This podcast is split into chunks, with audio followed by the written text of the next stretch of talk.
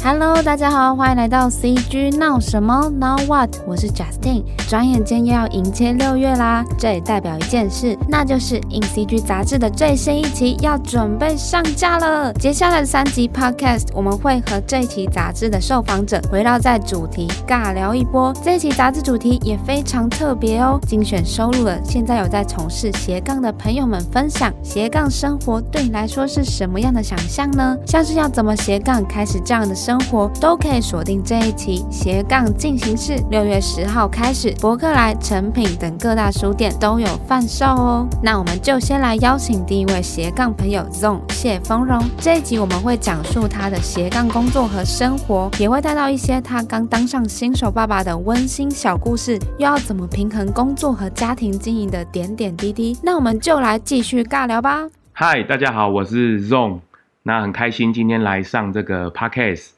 对，然后我自己本身算是蛮斜杠的人生呐，哦，就是有正职，然后晚上又又接了蛮多不一样的业务，然后自己的人生里面也也错综复杂啦，都是自己都从喜欢从事一些蛮有趣的事情这样子，对，很开心今天来这里。然后 Zong 其实算是他也是一个 podcast，就是我们大家都是刚开始做 podcast。前面三集就是聊了一些跟素食有关的内容。对，因为自己本身是胎儿素嘛，就想说最近刚接触 podcast，就觉得哎呦好特别哦。然后就觉得在 YouTube 上面啊，或是部落格上面，其实蛮多人在做这件事情的。但 podcast 做素食这块好像没有。那我就想说啊，不然我来试试看好了。所以我就找了朋友啊，然后自己来做这样子。然后就是现在目前你刚刚说算是白天跟晚上，就是你把自己的工作模式就是好像切开了。我之前听你聊说，你可能白天会去上一些课，然后跟小朋友们说故事。对，就是我的白天，嗯，大家会叫我一个比较特别的名字是凤梨哥哥，嗯、这算是我的正职啊。嗯、那他就是专门说故事给小朋友听的一个地方，这样子。那刚开始是为什么会成为凤梨哥哥，然后开始走？像跟小朋友说故事的这条路，就蛮有趣的。这其实也是对啊，这其实也是蛮蛮特别。就是我那时候刚好在找工作，就找，因为我自己找工作都会找一些蛮特别的，比如说我也有当过什么糖果工艺师啊，对。然后后来又又转换跑道的时候，刚好看到有一位叫做这个我的老板呐，张爸爸，他刚好在聊这个说故事这件事情，还有他的创业历程。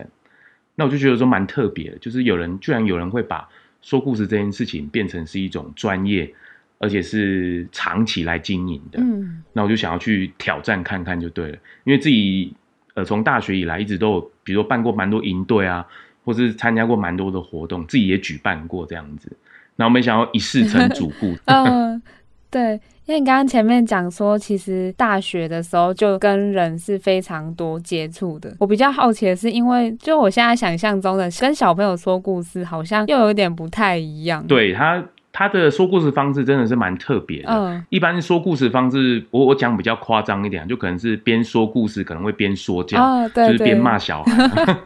对，但是但是我们的方式真的是比较比较站在小朋友的立场。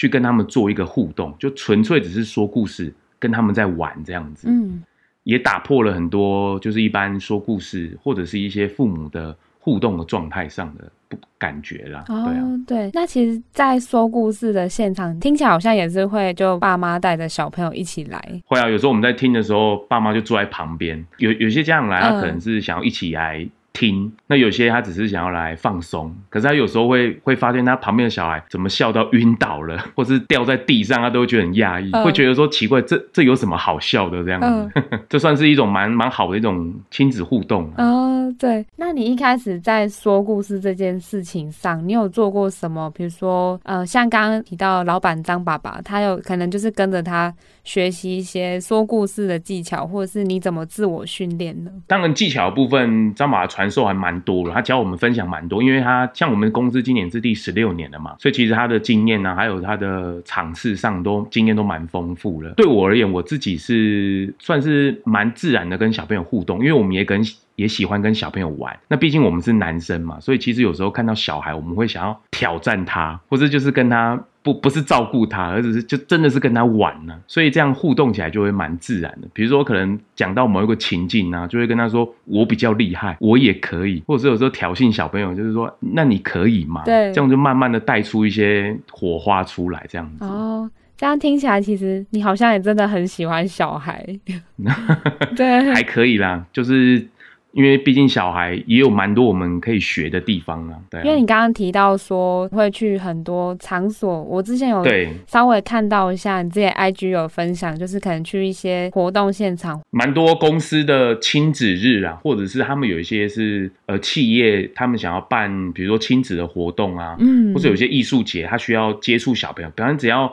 能够号召到小朋友，或者跟小朋友做沟通的活动、企业或者是主题，都会来找我们。嗯、比如像之前那个三阴线捷运线开幕，他也会找我们去。那或者是有些像我们比最近比较看到，就是像那个咖喱，他们如果想要让推广小朋友吃咖喱，他也会来找我们。比如说写故事也好啊，或者是跟小朋友讲故事也好，那我们都可以一条龙的去做这样子。哦，对。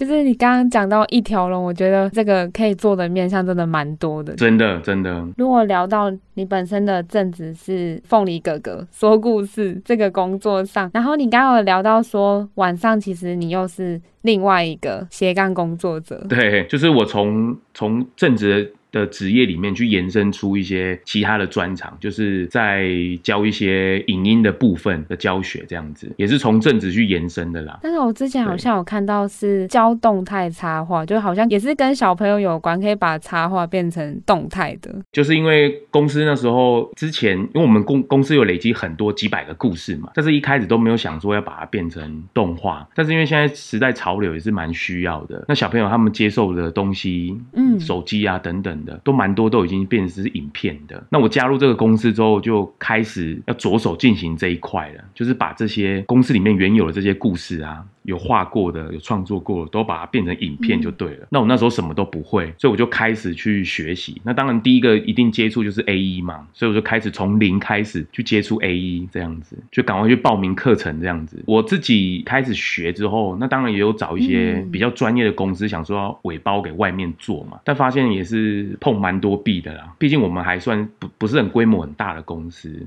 所以他们报的价都是蛮夸张的。我我举例来讲好了，比如说一个一个绘本，一个故事，好几个场景，好几个人物这样，那我就跟他们沟通嘛。比如说，哎，那我我需要搭配这样的故事来做应用啊，角色跟我真人去互动啊。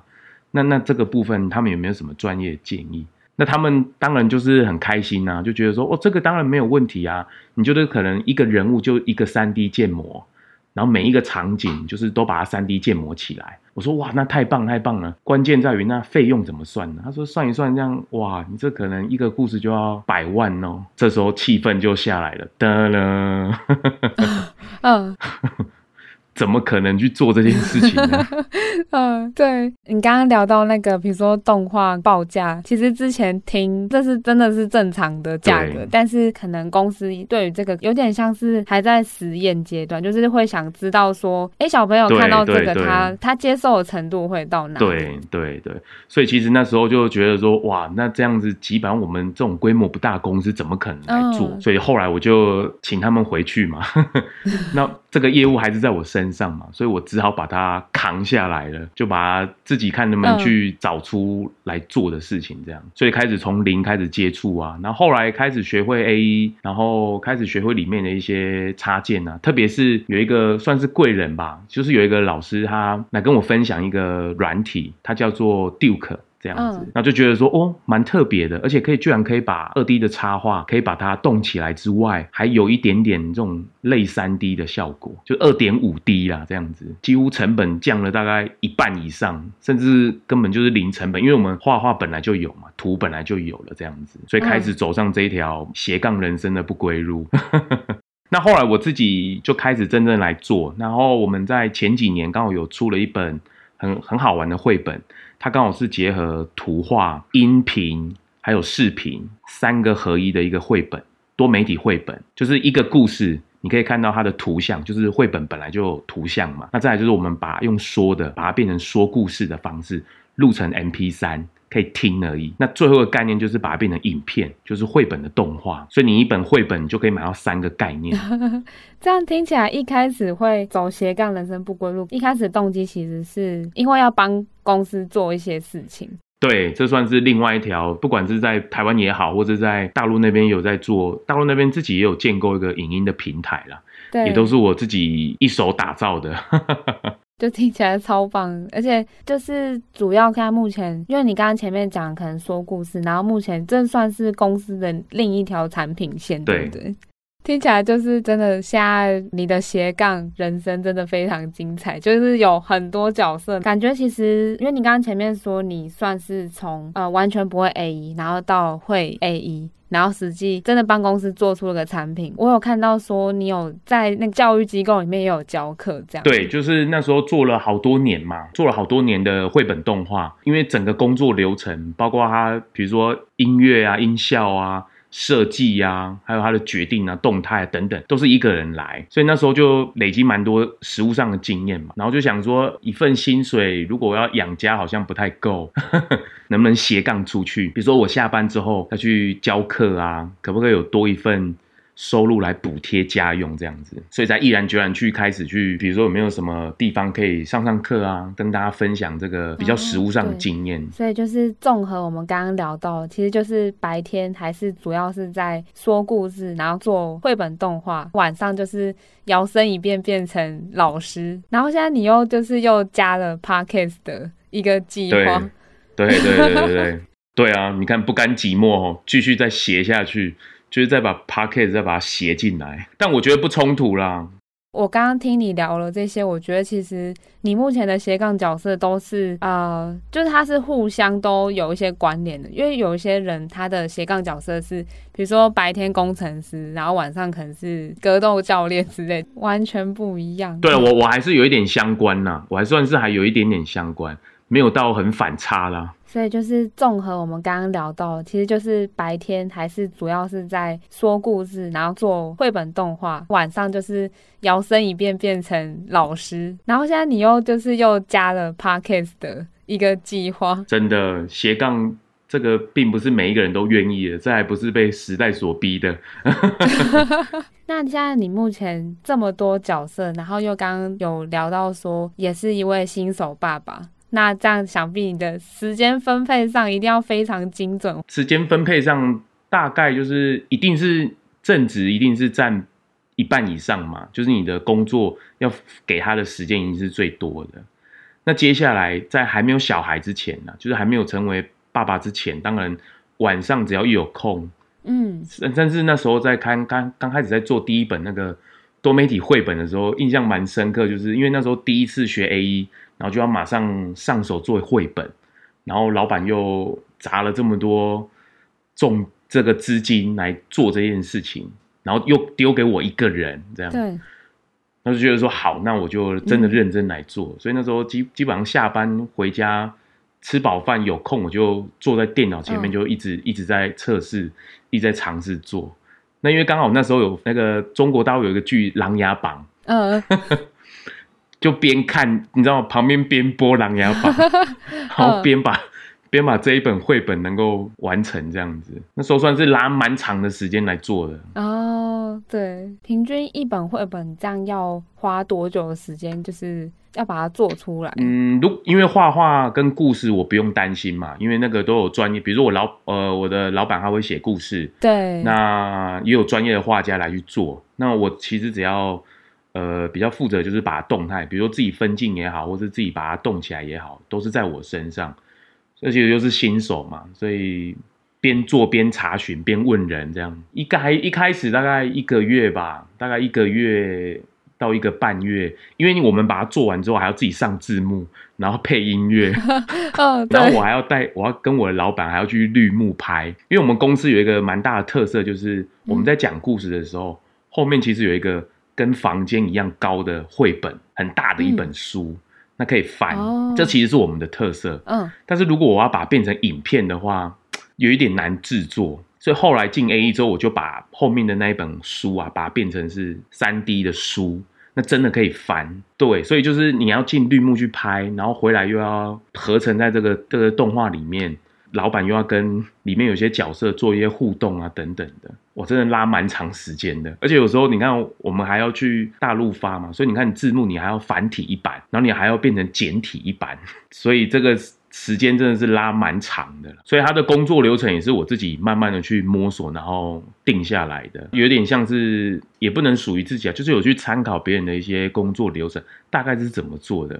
那只因因为我们有要上架的压力嘛，因为你赶快上去之后，你才有办法去做贩售嘛。所以有时候在时间成本压力下，有时候你就是能赶快往前走，你就往前走了。当你现在再回去看那些作品，就会觉得说啊，当时候应该可以做得再好一点点啊，或是啊，应该还哪里还可以再修正啊等等。但不过那就是一个一个过程啊，一个慢慢累积实验的一个过程。就是你的那个身份切换，可能白天晚上，然后现在就是可能又照顾小孩啊什么的。对，尤其是小孩之后，哇，你的时间，因为现在蛮多 freelancer 啊，或者是他们斜杠，他们其实如果自己是爸爸的话，那我那真的是嗯很辛苦，嗯、因为你你什么事情都要等小朋友睡完觉之后，睡觉的时候我们才可以进行，嗯、而且睡觉的时候是不能有声音的。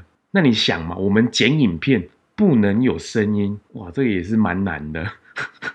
那如果小朋友，比如说他现在大概一两岁，他如果会找爸爸妈妈，自己会走路了，哇，你根本就是抱着他边边抱，然后边边制作影片的。所以这样感觉好像你刚刚说可能要半夜的时候自己。可能把事情做完，真的真的，比如说晚上他趁他睡觉的时候，我可能赶快来剪影片啊，或是赶快来准备一些东西。你看他睡觉，他可能好，他可能九点十点睡好了，嗯、你那时候才开始要进行你的工作而已。对，那如果你的进度是很赶的话，哇，那基本上你想睡觉也很难。而且你看你做完东西，嗯、如果你想去睡觉，你又怕吵醒他，对，真的很辛苦，爸妈都辛苦了，真的。所以斜杠人。人生，如果你有加上这个爸爸这个斜杠，你真的这个斜不太好斜啦。从一开始前面，然后到现在聊，很有趣的是，会蛮想了解，就是你这一路上的，比如说心境转变啊，就是比如说要从本来只是正职，然后到可能要学很多东西。然后到现在可能自己也要去教课，到现在又又是爸爸，你会怎么去调试自己？就是因为其实这压力听起来是有慢慢的变多。一开始当然也没有想说要走上斜杠了，因为那时候也没有这个名词。对我讲比较极端的啦，如果今天有一份工作，它可以养活全家，或者是它可以让你，比如说撑起一个家庭，有谁想要去斜杠？但但是就是因为自己为了要照顾一个家庭嘛，你你你很多物质上的东西也好，或者是要。生活稳定也好，你必须，而且这个时代没有像以前那时候台湾经济起飞那时候，真的是我不知道你有没有听过，就是台湾经营卡巴那个时候。哦，有有有，就是我们这个时代年轻人真的，我我觉得有我们自己的辛苦啦，可能前面好的那一波都已经过去了，那我们接下来的真的是自己要活出一条路，其实不太容易，嗯、而且资讯那么爆炸这样子，所以其实那时候要开始斜杠，其实也没有想那么多，只是想说啊，可不可以从哪一点。再多增加一点收入，嗯，那加上我自己又蛮喜欢学习的，就是我喜欢去观察别人也好，或者是我喜欢做一些新的尝试也好，我都觉得蛮丰富的，对。做起来有成就感，我觉得这是一件需要去得到的事情啊，不然你很难走下去。现在很多，比如说杂志也好，他们去聊斜杠的时候，他们其实会不是说你做很多工作叫做斜杠，斜杠其实有一种有一种部分是你每写一个，其实你都是要达到某一个标准的，才有才有办法去做这个斜杠的这个部分。哦，所以它不是说你今天打好几份工作，就说我是一个 斜杠的，这个其实它的广义定义上面。这个自己要去稍微斟酌一下。嗯、那甚至后面到到后来还有一种称呼叫做混血青年，你是混血，对，所以就其实这种心路转换也觉得这可能是跟着时代走了。那自己的心态上，当然毕竟也是经济压力嘛，就觉得啊。可以走多远就走多远，但是身体健康确实是蛮重要的啦。到后来我我参考蛮多，比如说影像工作者也好，或是等等的，其实到最后你有办法稳定的去产出你的东西，才是很好的一个品质啊，而不是去熬夜做很多东西啦。对，所以这个就是你要去心态要调整的部分还蛮多，而且你刚开始在起步，或者是你还在出去闯的时候。旁边的人也会去看看你可以做多少嘛，或者你有时候为了要避嫌啊，或是等等的，你你可能都要考虑到一些状况。嗯。就是你刚刚说，可能考虑到一些状况，是说你最一开始决定要开始斜杠的时候，你有做过哪一些考量吗？就是比如说以你自身的角度来说，我我举例来，比如说你看我当爸爸之后，嗯，嗯，你觉得陪小孩重要还是工作重要？哇，这个超难的，天哪！比如说，你看我自己如果很爱小孩，我们自己都很喜欢跟小朋友玩，你觉得工作跟家庭的选择，你要怎么去 balance？然后再来哦，你自己要不要耍废的时间？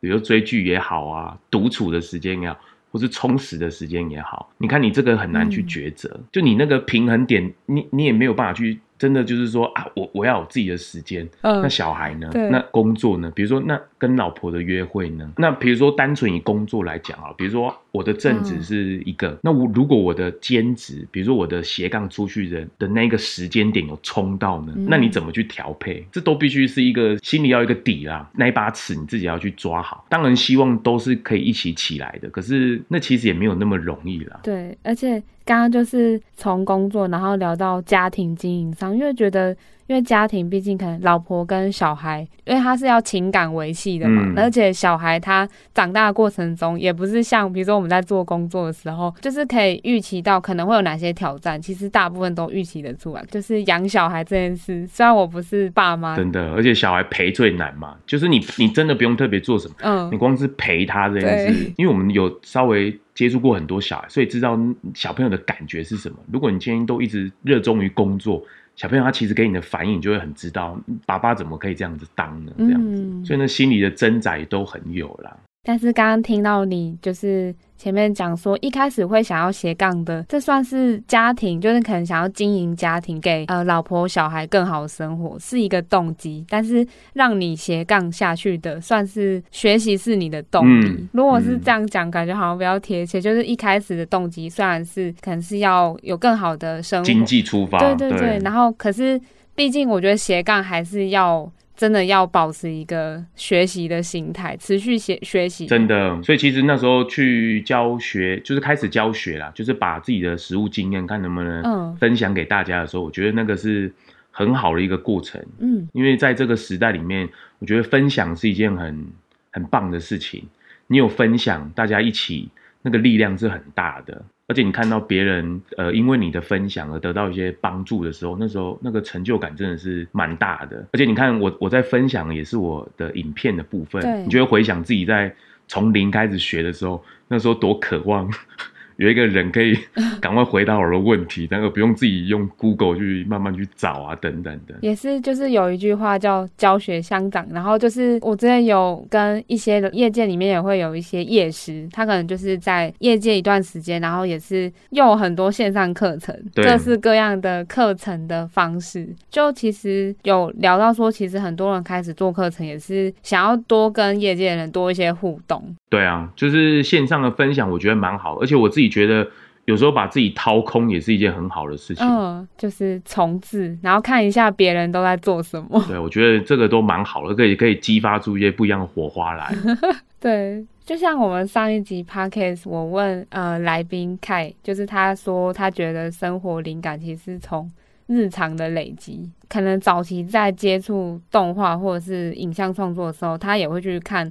很大量的参考资料，可是到了一段一个阶段后，他其实会觉得，就好像自己头脑已经有一个资料库了，所以不用再刻意去看。对，就是你要那个灵感啊，像 motion motion graph 也好啊，或是动画也好，其实有时候你要创作一个脚本的时候，都蛮需要灵感的。那这种灵感有时候它也不是马上就有的，像最有名的，比如说那个大卫雕刻。人家说你这个，他他就问人家那个创作者，你这个怎么雕出来的？他说没有啊，我我没有去把它雕出来，它本来就在那里面呢、哇，你这种又悬的话，你这这完全没办法抓。我觉得平常生活中，目前可能接触到的创作的朋友，包括这种，就是你们都是一定要除了工作，因为创作工工作本身就是很烧脑的一个东西。那可能平常又要有一些兴趣，嗯，这样只是看什么时间点它会爆发出来，对，或是突然噔的一声这样子。可是那个也要有前面的累积才有啦。所以有时候我在教学的时候，很多同学啊，或者是学生，他们问我说：“哎，老师你怎么去看作品啊，或是怎么累积那个经验这样。我说你就是一直看。你只能一直看呢。然后刚刚前面聊说一开始的动机，还有跟让你支撑你下去的动力，这样听起来就其实斜杠对你来说算是也是算自然而然就形成。对啊，对啊，就跟着时代走嘛。会想到这个问题，是因为我们这个 podcast 的听众，我刚刚去看后台，四十三趴是二十三到二十七，神奇的是大概六十趴是女性的朋友，女性居多。对，然后就会想聊说，因为其实包括我自己本身，因为我本身是我本身就是在这个区间，应该说我最近有一个体悟是，好像是到了一个年龄，然后就看到周围很多朋友在结婚，然后是又又又生小孩。就是想说这么快吗？就是大家都已经开始在 成家立业。是对女生来讲，这件事情可能我觉得还是要稍微着急一下是比较好的啦。对，就是就是跟这种，就是你是新手爸爸，有时候虽然我们大家都还没有到那个状态，但是听一些前辈分享是很好的。对啊，哦、没有没有没有没有，我我自己来讲，就是如果以女生来讲，为什么我会说要着急一点？原因是因为。女女生的，因为毕竟如果你想要生小孩，身体是一个一个很大的考量啦。嗯，那因为现在像我们那时候要怀孕的时候，也是也刚好去做呃医院去做检查嘛，那发现现在文明病也是蛮多的。对，没错。尤其是女生的妇科来讲，就还蛮多的。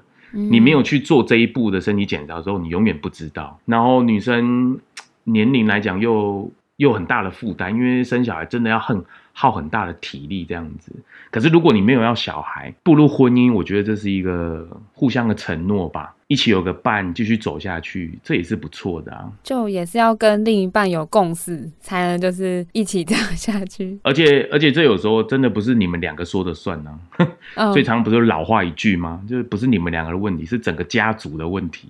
斗嘴或者我都觉得蛮 OK 的，可是有时候，比如说像分手啊，或是离婚这样的字，我是我是觉得不要去提它了，永远都不要去提它了。就是你越不想要发生的事情，你就不要拿出来讲。这算是一个底线呢，对啊。可是这个很难讲啊，这有时候就是一个过程。比如说像你看我斜杠那么多，有时候你看我正要出去，比如说演讲啊，或是做工作的时候，你看我才要踏出门，然后刚好跟老婆在吵架的时候，哇，你真的是对 对，你等下出去的演讲都不知道怎么讲了。毕竟就是大家都生活在一起，然后很多情绪都一定会互相影响嘛。所以这个部分其实还蛮多磨合的啦。嗯，因为可能会想要聊这个原因是，我觉得前面的可能来宾朋友啊。就会聊到很多生活面的东西，可能就是我觉得，尤其是创作者吧，创作者本身就是要带有一些生活上的累积。所以，像我上次跟水晶孔聊，他也是说他最近一本书也是在写他的恋爱的历程，反正就是跟自己有关。所以我觉得创作者在跟自己生活，其实有部分是切不太开的。我觉我觉得有一个部分蛮重要是，就是。我我觉得创作者有一种，好像有一种特质，就是很就是很善于观察，就不管是时事也好，或者是周边发生的一些事情也好，或是人也好啊等等的，我们都有自己的一套观察，还有一个见解，这样子就很喜欢观察，然后自己又会跟他去分享啊，然后去讨论，很喜欢讨论一些议题啊，因为心里想的，可是讲出来的时候又是不一样的东西，然后如果别人又在。凑进来讨论的时候又不一样，因为这个感觉其实跟你本身，你说你的工作就是说故事这件事情上，就还是要，而且包括连你刚刚说跟小朋友互动，可能就又有一点美美嘎嘎在里面。嗯，可是我觉得跟小朋友其实互动就单纯一点吧，哦，就是因为他们其实也都很单纯，你就单纯跟他玩，他也其实没有什么太多的情绪，就是有时候都是我们自己大人附加上去的啦。他们其实都是蛮单纯可爱的，对。所以回归到我，我一最开始讲，有时候我们在跟小朋友互动的时候，就是跟他们学，就是学赤子之心吧。我觉得这个我觉得还蛮重要的。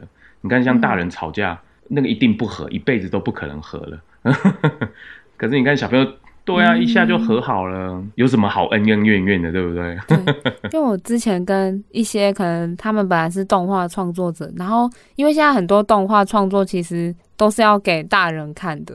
但他们就又可以再加一些炫技，比如说特效啊，或者是大人看得懂的东西进来。那就是这种你刚刚讲的，就是完全就是本质要很纯粹，就是在说故事这件事情。他会说小朋友。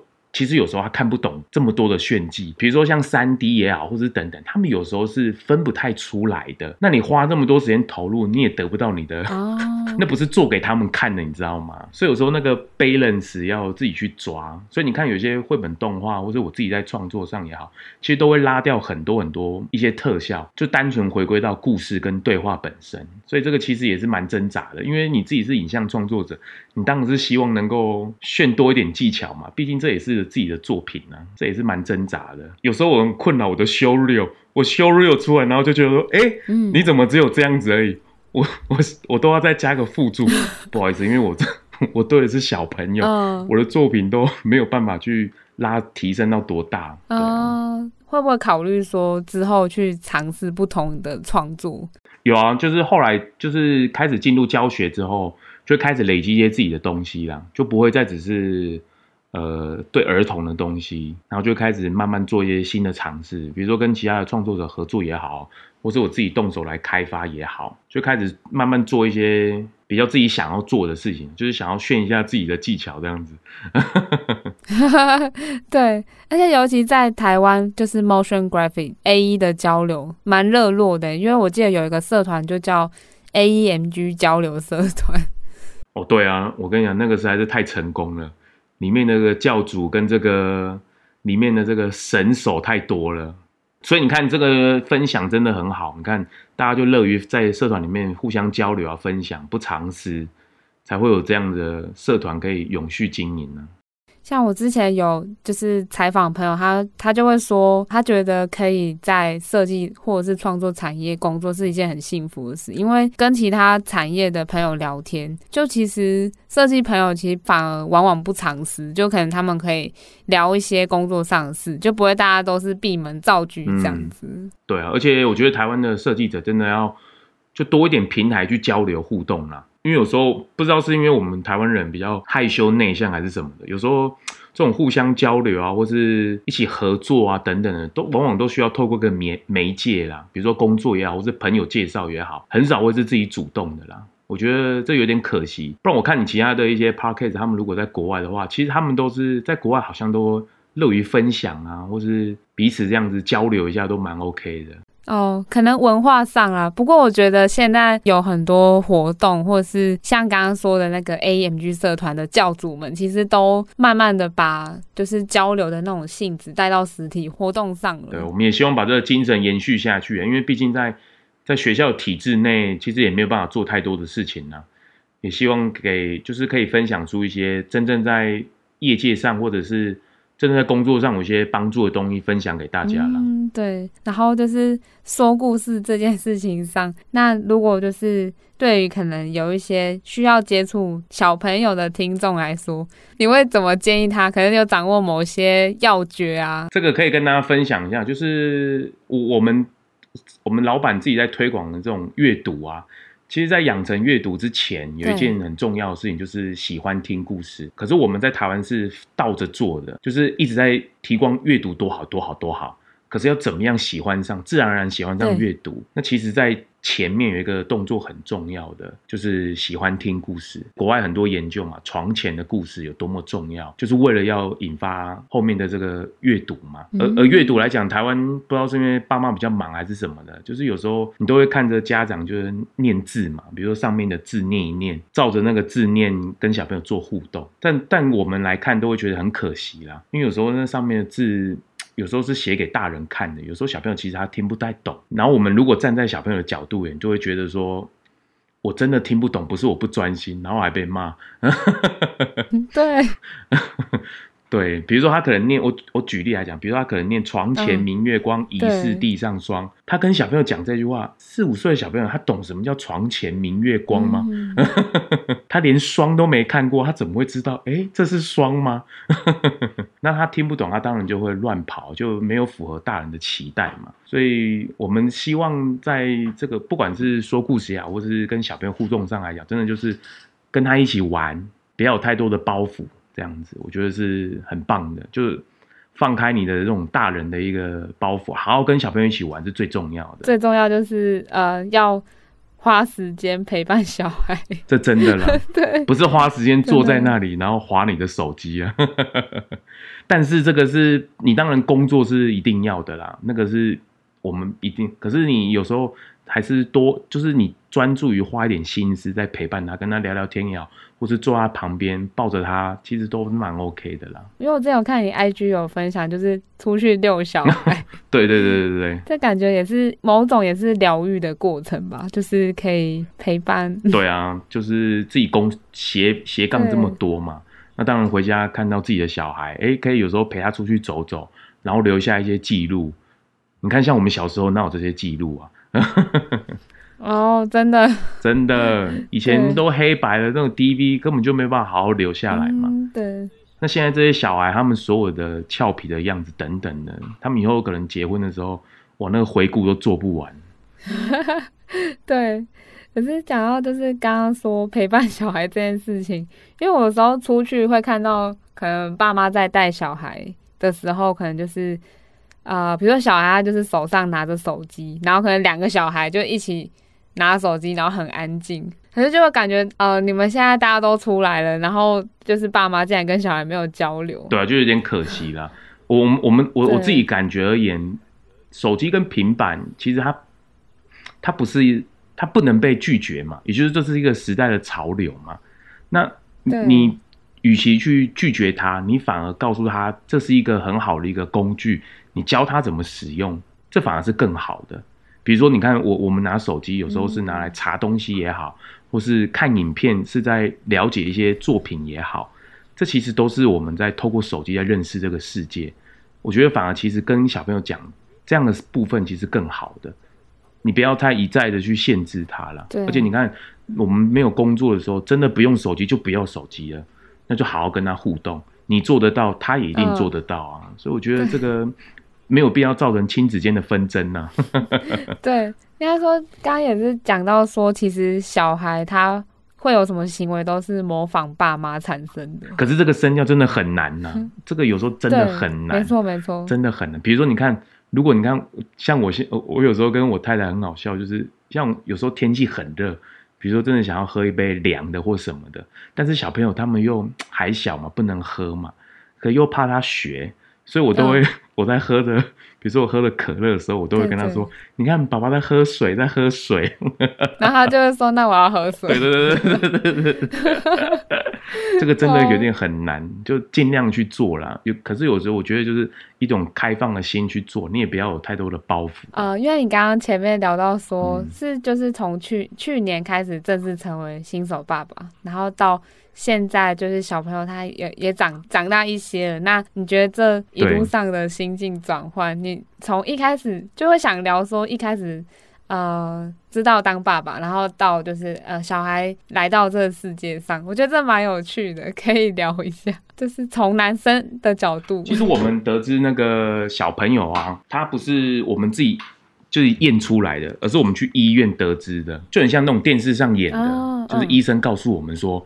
恭喜你有了、呃、一个开始，嗯，对，所以我们真的是他从一个小点开始就就开始认识他了，嗯，然后甚至我们那时候他第一次有心跳的时候，我们也是赶快把那个录音给录起来，这样子，哦、然后就对中间开始过开始就陪伴他嘛，然后一开始也是很陌生啊，就是真的有吗？这样，然后就开始想象自己当爸妈会不会很搞笑。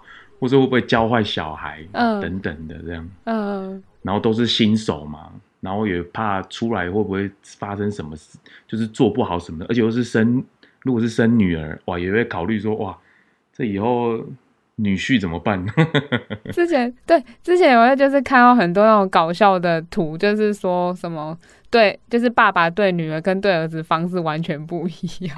对，但是我自己我自己对女儿儿子，我觉得是没有什么差的，其实。有就好了，只是他们的教育方式真的不一样。嗯，比如说女生，你就是真的要帮她打扮嘛，等等的。那男生就是好玩嘛，就是等于是爸爸的一起的好朋友，可以一起玩。然后就是到就是小孩开始长大的这个过程中，你觉得有什么让你对，比如说印象深刻，或者是应该说我知道，可能别人都会分享说，其实爸妈都是在成为爸妈的那一刻才开始学习，就是其实可能到后面都都还是一直在学习，就是没有人真的是可以完全知道怎么当爸妈。嗯，比较感觉应该是。小朋友真的要出生的那一刻了，就是他可能因为我们那时候好像是呃半夜就开始痛了，然后零五六点的时候就开始一起坐计程车去医院这样子，他就准备要出生，那时候就想说哇，真的要出来了怎么办怎么办？然后去医院那时候因为他出生的日子也蛮特别，他选一个。儿童节出生，好棒！对，儿童节对，就少一份礼物了。生日跟儿童节一起送，一起送。对，然后那时候去医院，那、嗯、因为那时候放假阶段嘛，所以其实医院也是都还没有准备好这样子。然后我们一进去，也是叫我们等一下，等一下，嗯、因为他们还要准备嘛。然后顺便叫我们吃个早餐，不吃还好，一吃就全部吐出来了。然后。比如说，人家讲怎么吃全餐啊，剖腹啊，也是差一点经历到。然后因为那时候身边我爸妈他们都还没有来嘛，所以就是我太太进去剖腹，然后我一个人坐在那个手术外手术房外面，一个人等着，就觉得哇，这种感觉很慌张这样子。嗯，对，然后真的生出来看到小孩那一刻，就觉得哇。真我我真的当爸爸了吗？这样 不敢相信，真的。然后看到看到剖腹出来也是很辛苦。你看他出来肚子被划了一刀嘛，然后他刚要下床，然后女生你看要下床要踩地那个的哇，那真的是很痛。你因为你没办法帮忙，这个都只能自己去面对。然后看着小孩很开心，就会觉得哇，好可爱这样。但是挑战才正要开始这样。对，你看住五天在医院嘛，然后回来就要开始顾。然后你看我回来，我们自己，我因为我们没有去月子中心，我们是自己在家，我妈妈自己来坐月子这样。嗯。所以你看我那时候的身份是，我要边工作，然后我回家要帮我太太坐月子，然后还要顾小孩，然后你看我还要剪影片，嗯、我又不敢不让我妈妈晚上顾小孩，因为怕她太累，因为她白天要帮我们的忙嘛。所以那时候我常常跟一些新手爸妈讲说。如果你要当爸妈，你第一件事要习惯的就是你的头每天都是晕晕的，那都是很正常的。嗯、就是啊、呃，早上睁开眼，然后到晚上睡觉，感觉就很快，时间就过去。对，所以你每天起床或者头晕晕的，那都是很正常。你没有怎么了？那都是一个过程，都是一个过程，所以就是很感动啊！啊而且看到就是太太那么辛苦啊，小朋友那么可爱啊，然后都很平安健康，我觉得这个就很蛮感恩的。嗯、哦呃，这样感觉就是因为你刚刚前面有讲到说，可能就是跟太太在一起，然后到可能有呃女儿，我觉得这个过程好像就是。人生阶段的不同的演进，对啊，而且你看，两个夫妻要轮流照顾小孩，你也不能把照顾小孩变成是一种工作。比如说啊，这个时间给你啊，那个时间给我，好像也不能这样分，因为照顾小孩就是我们就是爸妈啊，这个都是没有分的啊，可以做就做嘛。这种磨合哇，这个真的蛮多的。应该说两个人的婚姻，然后在一起，然后又面临到有小孩，好像又会是另外一种不一样的。挑战。这个真的很难背人，而且像我上次上次好像那个好像有一个社团里面的那个教主好像生小孩，他很好笑，他用用影视的方法去说，他说我 random 出来一个小孩了，哦，对，就觉得很有趣，就是那个什么影像影像创作者的浪漫，对对对对对对，他们他们 random 出一个小孩了，这样 random 很久了这样，所以我后来有尝试着做一件事情，就是。把这个 motion graph 就是 A E 啊，跟小朋友做接触，嗯，跟他们做介绍，所以那时候开了一个蛮好玩的课程，就是那个小小魔法特效师。啊，有有看到这个，很有趣。对，就是那时候带小孩去，有刚好有机构来找我啦，然后我就说好啊，那我们来开一件这个魔法特效师，让小朋友来参加，而且他们都几乎都是小学一二年级为主的，嗯、那就那时候租了绿棚，嗯，然后租了电脑教室。然后带他们去，算是蛮蛮好的一个绿棚，然后去那边真的带他们去录，那当然录之前就跟他们做介绍，比如说你看那个钢铁人啊，动画啊是怎么产生的啊，跟他们稍微简介一下，就让他们实际上去录，就觉得蛮特别的。小朋友上去录都台下一个样，台上一个样，跃跃欲试这样。他们也没有跃跃欲试，你看在台下都感觉很敢乱玩，然后一上去灯光一打，哇，好像那个对，好像猎物被探照灯打到一样，都不敢动。嗯嗯，对，然后体验完之后，然后又带他们去做进电脑里面去做特效，哇，那又是一件很高难度的事情。哎、嗯，这要怎么教啊？就是要怎么跟小孩解释电脑这个工具？嗯，对，因为因为你因为你如果你有跟小孩接触过，你就大概知道小朋友的语言、他们的节奏、他们的逻辑，所以你可以去跟他们沟通，然后一步一步拆解，然后带他们去做。这是我自己的优势啊。如果是一般没有接触过小朋友的，嗯，你很难去做这件事，因为你到最后只会讲自己的专业，那小朋友就会开始不在你身上，就会开始在其他的事情上面了，这样。对。哦。所以，比如说那时候，哎，在 A 里面最最常玩就是那个黏黏球的效果。嗯、哦、嗯。对，那那我自己就把它翻译成，等一下我们来做这个特效是马吉，等一下我们来做马吉，可以黏来黏去，那小朋友就是啊麻糬。哦、嗯，就是一步一步带，对对，那那将那一天又把绿幕的影片放在上面，他看到他看到同学们或是他自己在荧幕上出现，就觉得很神奇、很特别，就一直倒转看，一直重复看这样、哦，对，然后又加上特效，他们就会哇这样很神奇的这样一直用下去，嗯，可是真的要花蛮多心力的啦，因为他们毕竟还很小，对，可是我我自己对没错。会做这件事，也是因为未来的世界里面对他们而言。这些事情都是很正常的事情呢，就是比如说有有 A E 也好，或是 Motion 也好，甚至他们还要面对 A I V R 也好，这对他们讲以后世界上是很正常的事情。所以我觉得早点让他们接触，让他们有一个心里有一个底也是好的。如果他们有 有这种兴趣的，早点。生根嘛也不错啊，其实也是从小从小就是先让他培养兴趣开始。对啊，对啊，对啊，对啊。所以那那一次的那一梯的营队，我觉得还蛮好玩。然后你真的看到很有些小朋友，他是真的坐在电脑前面不想走，因为他就是想要把那个特效做好，你知道吗？对。但是但是真的很难做好啊。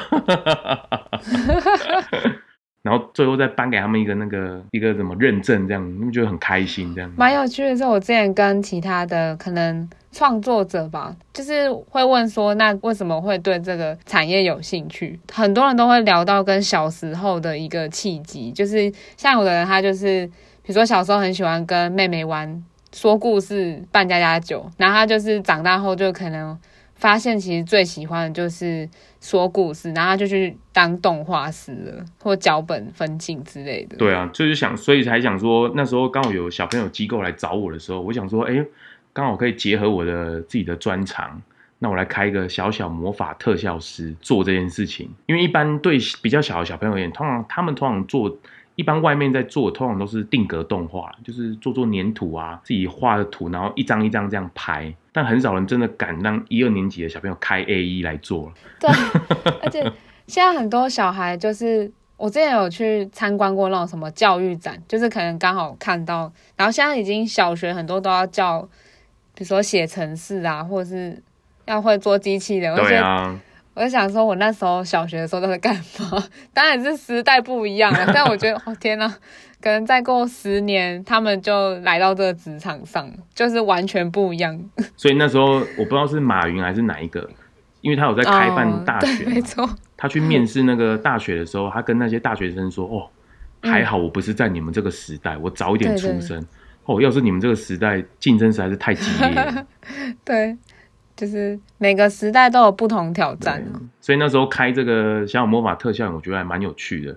未来如果有机会，我也想要继续做下去，因为我觉得在体制内教学跟体制外这样纯粹的分享，跟实物上的分享，小朋友受到的刺激也都不太一样，比较轻松啊。哦，对，因为其实现在我们可以看到很多线上课程平台，或是外面就体制以外的。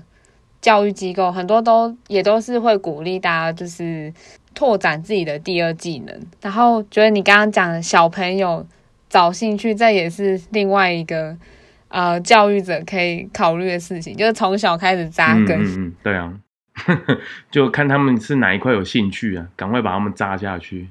而且你看，以后现在自媒体才刚起来，他们以后自己要一个 YouTube，应该都是很基本的吧？